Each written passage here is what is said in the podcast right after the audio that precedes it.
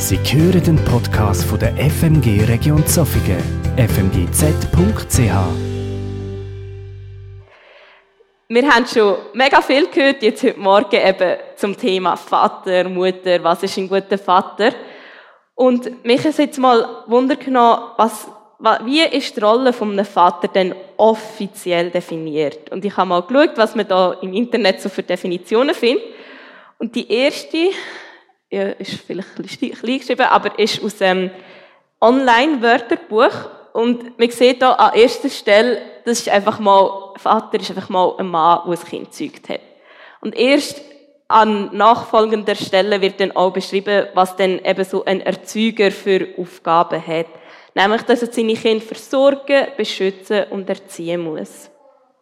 Die zweite ähm, oder Definition ist von Wikipedia und da wird Vater sein so ein bisschen in drei Teile aufteilt. Es gibt eine biologische Seite vom Vater sein, eine rechtliche Seite und auch ähm, eine Seite, was dann eben so ein Vater Verpflichtungen und Verantwortungen übernimmt. Ich bin sicher, wenn wir jetzt hier durch die Reihe durchgehen, dann gibt es noch ganz viele andere Elemente und ähm, Sachen, Merkmale, wo wir vom, zum Vatersein noch dazu tun könnten. Wenn ich als frischbackene Lehrperson, bei mir kommt es beim Wort Vater aber automatisch als Wort Erziehung in Sinn. Und ich habe mich darum ein bisschen auf die Suche gemacht, was hat die Bibel zum Thema Erziehung zu sagen. Und ich habe dann ein, oder zwei Verse gefunden, die stehen im Sprüche 3, 11 bis 12. Und das ist so ein Abschnitt in der Bibel, wo ein Vater seinem Sohn ganz viele Tipps mitgibt für ein gutes Leben, wie das er ein gutes Leben führen kann. Und dort steht, mein Sohn, wenn der Herr dich zurechtweist, dann sei nicht entrüstet und sträube dich nicht, denn darin zeigt sich seine Liebe.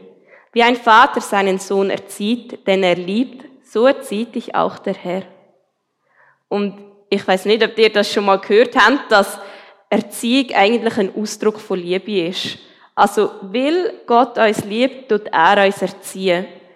Das klingt jetzt vielleicht noch ein bisschen abstrakt. Gott erzieht uns. Wie sieht denn das genau aus?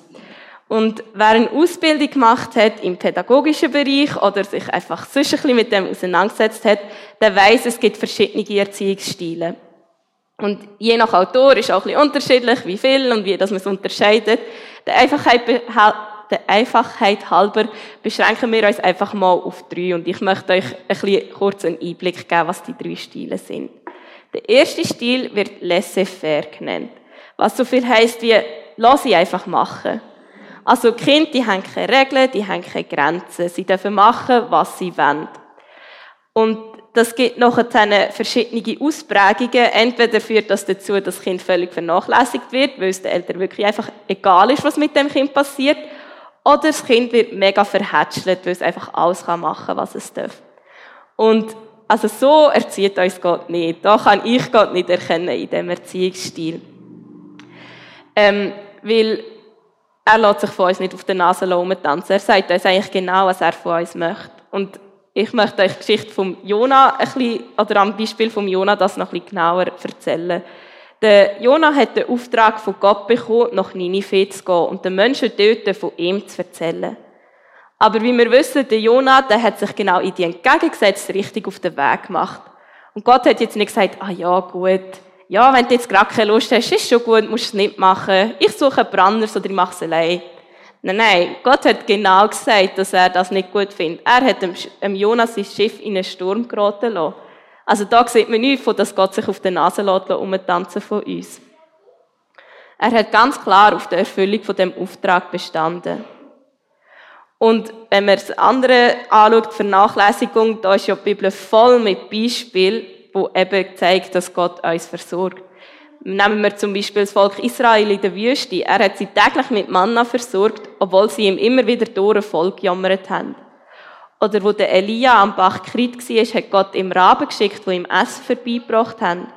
Und selbst noch beim Jonah sieht man, dass Gott ihn versorgt hat. Gott hat ihn nicht einfach versaufen lassen im Meer, wo uns der Sturm kam, sondern er hat ihn gerettet durch einen Fisch.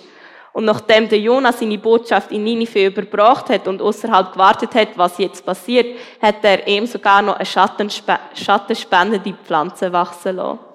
Also, wir können hier davon ausgehen, Gottes Erziehungsstil ist nicht nach dem Laissez-faire-Stil gerichtet. Darum der zweite Erziehungsstil, der wird autoritärer Erziehungsstil genannt und ist eigentlich genau das Gegenteil vom ersten. Die Eltern sind die Autorität, sie haben das Sagen. Sie befehlen dem Kind, was es zu tun gibt und das Kind muss einfach folgen. Es gibt viele Regeln und Gesetze und Gebote und dem Kind ist manchmal auch nicht wirklich klar, wieso muss es jetzt das machen. Es, kann auch einfach mal ein willkürlich Gesetz sein.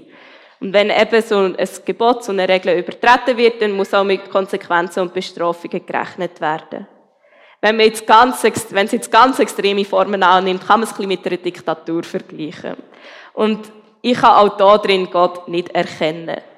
Ja, er hat uns Regeln gegeben, aber die sind nicht einfach willkürlich gesetzt. Und wir müssen auch nicht damit rechnen, dass wir sofort bestraft werden, wenn wir mal eine von diesen Grenzen überschreiten. Zugegeben, im Alten Testament lassen sich noch ein paar Geschichten finden, wo das so ist, dass auf eine Sünde eine Bestrafung gefolgt ist.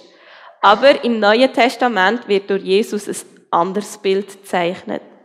Nehmen wir zum Beispiel mal den Petrus. Dreimal hat er Jesus verleugnet. Hat Jesus ihn deswegen bestraft? Nein. Das nächste Mal, wo er ihn gesehen hat, hat er ihm anbefohlen, seine Gemeinde zu leiten.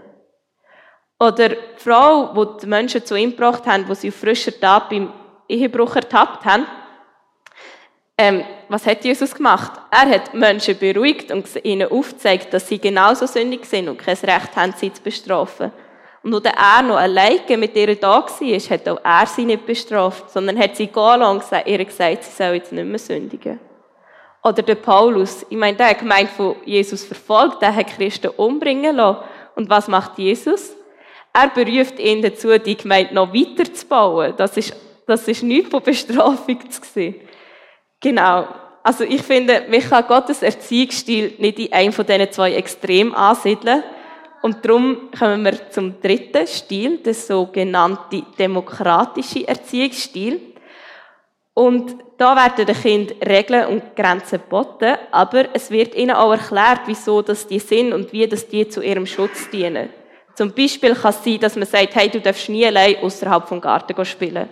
Aber es wird dann auch erklärt, weißt, es hat da gerade eine Kurve, die ein bisschen unübersichtlich ist und die Autos fahren immer ganz schnell, darum ist es gefährlich. Im demokratischen Erziehungsstil ist es wichtig, dass es ein Miteinander zwischen den Eltern und dem Kind gibt und dass auch die Kinder ein Mitspracherecht haben. Eltern, die können ganz klar ihre Meinung äußern, was sie halten von den Sachen halten, aber sie lassen das Kind dem Alter entsprechend auch ihre eigenen Entscheidungen treffen. Ich habe das Gefühl, meine Eltern haben mich so ein bisschen in diese Art erzogen und darum habe ich immer mal wieder den Satz gehört, ja, also ich würde es jetzt nicht so machen oder ich finde das jetzt nicht so gut, aber du musst am Schluss selber entscheiden. Ein klares Ja oder ein klares Nein wäre da ganz häufig auch einfach einfacher gewesen. Aber der Satz und die Freiheiten, die mit dem Satz gekommen sind, haben mich dazu gezwungen, mir zu überlegen, nach was für Wert möchte ich leben und wie kann ich nach denen leben. Und ich glaube, bei Gott ist das ganz ähnlich.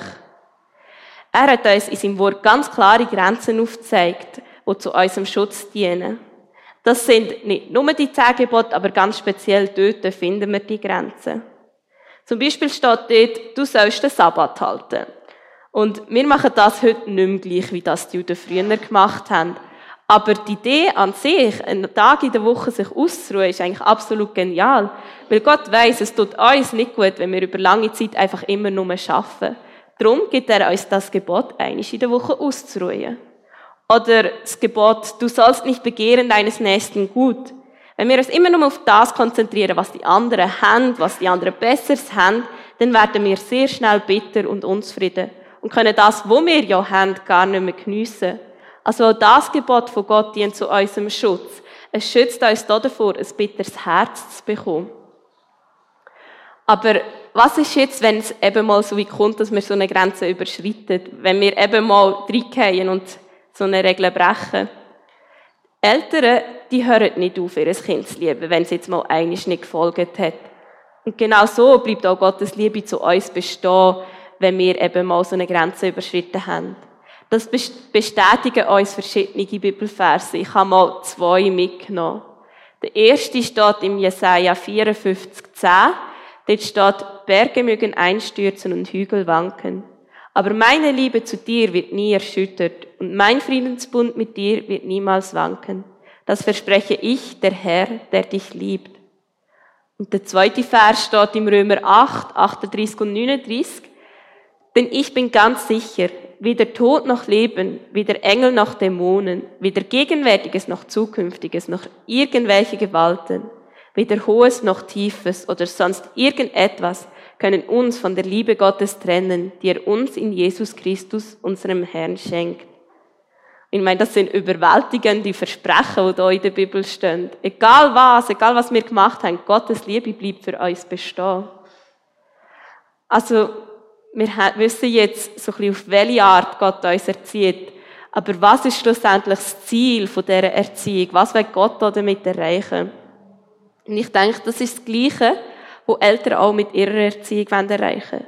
Sie wollen erreichen, dass ihre Kinder zum mündigen Erwachsenen werden. Und genau das möchte Gott auch, dass wir in unserem Glaubensleben können wachsen Dass wir von Kleinkind-Christen zu Teenager-Christen, zu erwachsenen Christen, zu Senioren-Christen können.